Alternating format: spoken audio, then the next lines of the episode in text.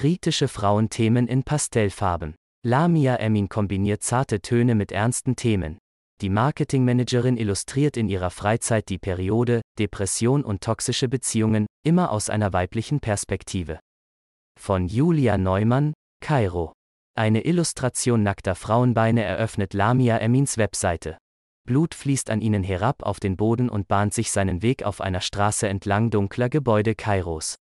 Die Grafik über die Periode ist gewagt, denn in Ägypten werden der weibliche Körper und Sexualität als private Angelegenheiten gesehen, über die nicht öffentlich gesprochen wird. Die Illustration repräsentiert den Kampf der Frauen, über den ich am meisten reden möchte. Sie sind vielleicht Mütter, Liebende oder Single, sie arbeiten oder auch nicht, aber allen gemein ist, dass sie der Welt als mächtige Frauen gegenüberstehen. Emin ist 31 Jahre, hat Kunst und Werbung studiert. Werbung ist weder künstlerisch noch spirituell. Ich hatte das Bedürfnis, darüber hinaus viel über meine Hintergrundgeschichten, meine Gefühle und mich selbst erzählen zu wollen. Also habe ich mir ein Skizzenbuch zugelegt. Dann habe ich die Skizzen, die mir am besten gefallen haben, am Computer gezeichnet. Emin arbeitet aber auch mit Bleistiften, Pastellen und Ölfarben. Es braucht viele Wege, um seine Gefühle auszudrücken. Und ich habe eine Menge Ideen. Ab und an arbeitet sie freiberuflich an Aufträgen als deine Korrespondentin angefragt hat, inspirierende Frauen für Postkartenmotive zu zeichnen, hat Emin sofort zugesagt. Ich nehme Angebote aber nur an, wenn sie mich inspirieren, stellt sie klar. Emin hat sich die Geschichten von starken Frauen ausgesucht, die sie am meisten begeistert haben. Die Jordanierin, die Frauen Kickboxen beibringt, und die Fat Farm haben ihr am besten gefallen. Als sie selbst anfing, Yoga zu machen, war ihr das unangenehm. Hier in Ägypten fühlen wir uns nicht sehr wohl in unseren Körpern und damit, sie zu zeigen. Als ich die afroamerikanische Yogalehrerin gesehen habe, habe ich mich sofort verliebt. Ich mochte, wie selbstbewusst sie mit ihrem Körper umgeht. Frauen in all ihren Facetten. Am bekanntesten ist Emin durch ihre digitalen Illustrationen geworden, die sie auf Instagram präsentiert. Eine Frau, die gefesselt auf der Straße sitzt und ihre Zunge nach Kaugummikugeln ausstreckt, die aus einem Automaten neben ihr fallen. Eine andere Frau, die sich über einen liegenden Mann beugt und ihm Planeten aus dem Mund saugt. Eines ihrer Lieblingsbilder, das auch gerahmt über ihrem Sofa hängt, zeigt eine Frau mit blauen Haaren.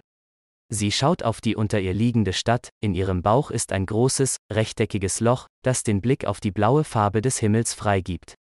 Knapp 14.000 Abonnentinnen hat sie mit ihrer Kunst gesammelt, die meisten von ihnen kommen aus Ägypten.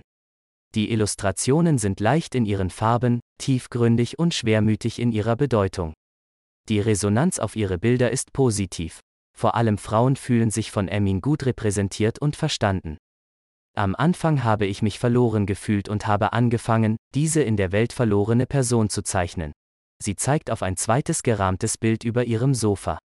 Darauf sitzt eine Frau auf einer Bank, um sie herum hängen Einmachgläser, darin menschliche Gehirne und Herzen. An diesem Punkt in meinem Leben habe ich sprichwörtlich Menschen gesammelt. Ich wollte viele Leute kennenlernen, sie um mich versammeln. Ihre Inspiration bekommt sie über Fotos und Bilder.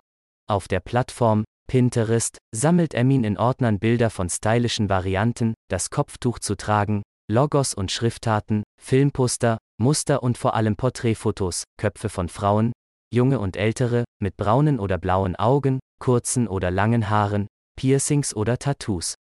Besonders liebt sie Sommersprossen, als Frau in der sexistischen Werbebranche. Ihren Lebensunterhalt verdient Lamia Emin in einer Werbeagentur. Stolz zeigt sie auf dem Computer ihre sogenannten Moodboards, Collagen mit Neonfarben, Objekten, Orten und Menschen. Diese Dateien sind ein Kunstwerk an sich, sollen aber nur einen ersten Eindruck von dem Projekt geben. In welchen Farben sollen die Bilder gehalten sein? Welche Stimmung soll bei der Betrachtung aufkommen? Ermins Stimmungstafeln, die sie beruflich fertigt, haben meist poppige, grelle Farben. Nach Feierabend ist sie dann Künstlerin und gestaltet ihre Werke in Pastelltönen. Auch ihr Handy ist von einem sanften Hellgelb umhüllt. Emin mag ihren Job in der Werbeindustrie, obwohl die Branche stark von männlichen Sichtweisen geprägt ist. In einer ägyptischen Werbung für Knabbergebäck beispielsweise nörgelt eine Frau an ihrem Mann herum, der Fernsehen schaut. Er greift in die Chipstüte und während er isst, verwandelt sich die Frau durch Filter in ein Häschen oder bekommt Herzaugen. Das ist genau der Grund, warum ich neben der Werbung noch etwas anderes machen wollte. Denn die Branche sei sexistisch, sagt Emin auf diesen Werbeclip angesprochen. Für sie sei die Werbeindustrie auch nicht ethisch genug oder realistisch. Deshalb möchte sie ihre eigene Geschichte erzählen, emotional und humaner. Gegen die Dominanz männlicher Perspektiven. Viele Illustrationen von Emin zeigen Gebäude und Umrisse einer Stadt. In einigen von ihnen geht es um die Beziehung zwischen öffentlichem Raum und privaten Beziehungen. Für die Washington Post hat Emin die sexuelle Belästigung von muslimischen Frauen in Moscheen bebildert. Auf dem Bild über Hashtag MosqueMeToo tanzt eine Frau mit Kopftuch, unter ihren Füßen wächst eine Pflanze, während sie elegant und selbstbestimmt einen Mann von sich schiebt. Sexuelle Belästigung ist ein ständiges Thema in Ägypten. Vergangenes Jahr wurde ein reicher Student der amerikanischen Universität in Kairo zu drei Jahren Haft verurteilt, weil er massenhaft Frauen belästigt und vergewaltigt hatte. Dass er übergriffig war, war der Universität bereits seit 2018 bekannt. Doch weil er aus einer einflussreichen Familie stammt, dauerte es drei Jahre, bis er verhaftet wurde. Leider kein Einzelfall. Eine Studie der Vereinten Nationen aus dem Jahr 2013 ergab, dass 99 Prozent der Frauen in Ägypten sexuell belästigt wurden, entweder verbal oder physisch. Hier in Ägypten haben wir viele Fälle von sexueller Belästigung, bestätigt auch Lamia Emin. Deshalb wollte ich immer Frauen in dieser Gesellschaft unterstützen. Auf der Arbeit besteht mein ganzes Team aus Frauen und ich liebe es, mit ihnen zusammenzuarbeiten. Ich liebe es, ihnen zu sagen, dass sie gut sind und eine große, erfolgreiche Kampagne stemmen können. Emin ermutigt ihr Team, ihre Ansichten und Perspektiven als Frauen in ihre Arbeit einfließen zu lassen, es müssten nicht immer die männlichen Sichtweisen sein, sagt sie. Work-Life-Balance ist schwerer für Frauen. Durch den Lockdown hat Emin mehr Gelegenheiten zu kochen, sonst übernimmt das ihre Haushaltshilfe. Neben der Arbeit bleibt nicht viel Zeit. Ermins junger Sohn genießt ihre Aufmerksamkeit und fordert sie auch manchmal ein. Für Männer ist es ganz normal, den ganzen Tag außer Haus zu sein, erzählt Ermin. Der Vater geht morgens aus dem Haus, küsst das Kind und geht. Aber ich bevorzuge es, eine Balance zu haben.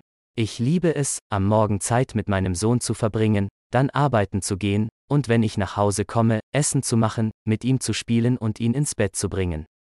Erst dann gehe ich zurück an die Arbeit. Aber dafür bezahle ich mit meiner Gesundheit, vor allem mit weniger Schlaf. Einige ihrer Erfahrungen verarbeitet sie in der Kunst. Alle meine Zeichnungen, Skizzen oder Texte drehen sich um Beziehungen. Sie nehmen viel Raum in meinem Leben ein. Besonders gerne fügt sie ihren Zeichnungen Planeten hinzu. Ich glaube an Energie. Ich glaube auch, dass Gott eine Energie ist, die uns alle umgibt. Wenn ich eine Person nicht mag, dann sage ich, er strahlt eine negative Energie aus, diese Energie drückt sie als Planeten, Sterne oder Partikel in einer Galaxie aus. Ein Herzensprojekt, das sie vergangenes Jahr verwirklicht hat, war ein Kurzfilm über eine toxische Beziehung. Das Video zeigt eine junge Frau mit Sommersprossen, die mit einem Kaktus zusammenlebt. Die Verliebte umarmt den senfgelben Übertopf ihres Geliebten, an ihrem Finger klebt ein rotes Pflaster. In den nächsten Einstellungen malt sie den Kaktus oder er steht neben ihr, wenn sie liest. Mit der Zeit werden die Pflaster an ihren Fingern mehr. Ob das Werk biografisch ist, möchte Emin nicht sagen. Mit dem Vater ihres Sohnes habe sie so manche Beziehungspause erlebt, mehr möchte sie nicht verraten. Kunst aus einer Krise. Umso wichtiger seien ihr Freundschaften. Den 37-jährigen Bassem Ainu lernte sie über Instagram kennen. Er ist ebenfalls ein kreativer Kopf, arbeitet in der digitalen Werbebranche. Sie trafen sich, motivierten sich gegenseitig, tauschten sich über Kunst aus und freundeten sich an. Dann verband sie eine besondere Geschichte. Ainu lebte in einem neuen Gebäude. Der Erbauer, so erzählt es Ainu, war ein experimentierfreudiger Künstler. Er spielte mit dem Fundament und hat ein bisschen beim Bau und der Konstruktion geschummelt. So kam es, dass die Wände nach zwei Jahren Risse bekamen, im dritten Jahr sackte dann die Decke ab. Das Haus ist eingestürzt und da saß ich nun, auf den Trümmern meines Zuhauses und rauchte eine Zigarette. Emin traf Ainu zu diesem Zeitpunkt und fing die Szene in einer Illustration ein. Er sagt rückblickend, sie entdeckte etwas Interessantes in der Geschichte, und sie mochte meine Reaktion darauf, dass ich den Vorfall auf die leichte Schulter nahm und ihn in einen dunklen Witz verwandelte.